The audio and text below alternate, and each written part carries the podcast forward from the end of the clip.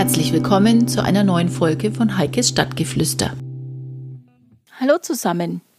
Diesmal habe ich einen Tipp für euch für das Ende der Sommerferien. Das heißt, es geht sogar noch bis Oktober.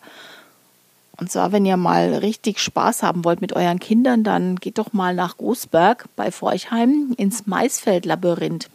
Da ist ein Maisfeld angesät auf 37.000 Quadratmetern, in das ein Labyrinth eingemäht wurde. Jedes Jahr machen sie das schon und immer mit einem anderen Muster. Dann kann man sich so richtig fett verirren.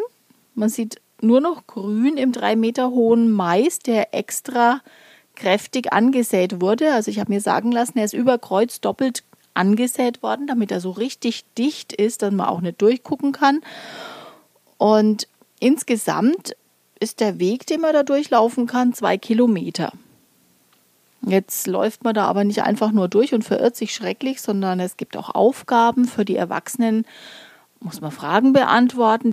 Jeder, der teilnimmt, bekommt eine ja, Landkarte oder eine Schatzkarte, besser gesagt, mit Stationen, die zu finden sind. Und an diesen Stationen sind Aufgaben zu erfüllen. Die Erwachsenen haben Fragen zu beantworten zur Landwirtschaft, gerade in Bezug auf den Maisanbau. Für die Kinder gibt es irgendwelche anderen Aufgaben zu erfüllen, damit es eben einfacher ist. Und ich habe mir sagen lassen, es ist ein Heidenspaß für alle Beteiligten, für Jung und Alt.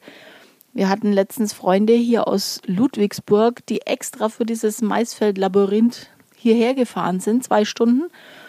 Uns hat ihnen richtig, richtig Spaß gemacht. Es gibt auch tolle Fotos davon. Was es nicht gibt, sind Fotos von oben, wie das Maisfeld im Moment aussieht, denn das ist ein großes Geheimnis. Denn für die ganz Cleveren wäre es ja witzlos, wenn sie vorher wüssten, wie es aussieht, denn sie können sich relativ gut dann ausrechnen, wo die Wege lang gehen.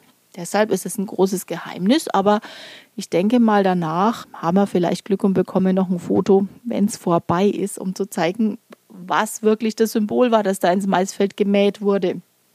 Wie kommt es zustande? So ganz einfach ist es nämlich nicht einfach mal so ein bisschen im Mais rummähen.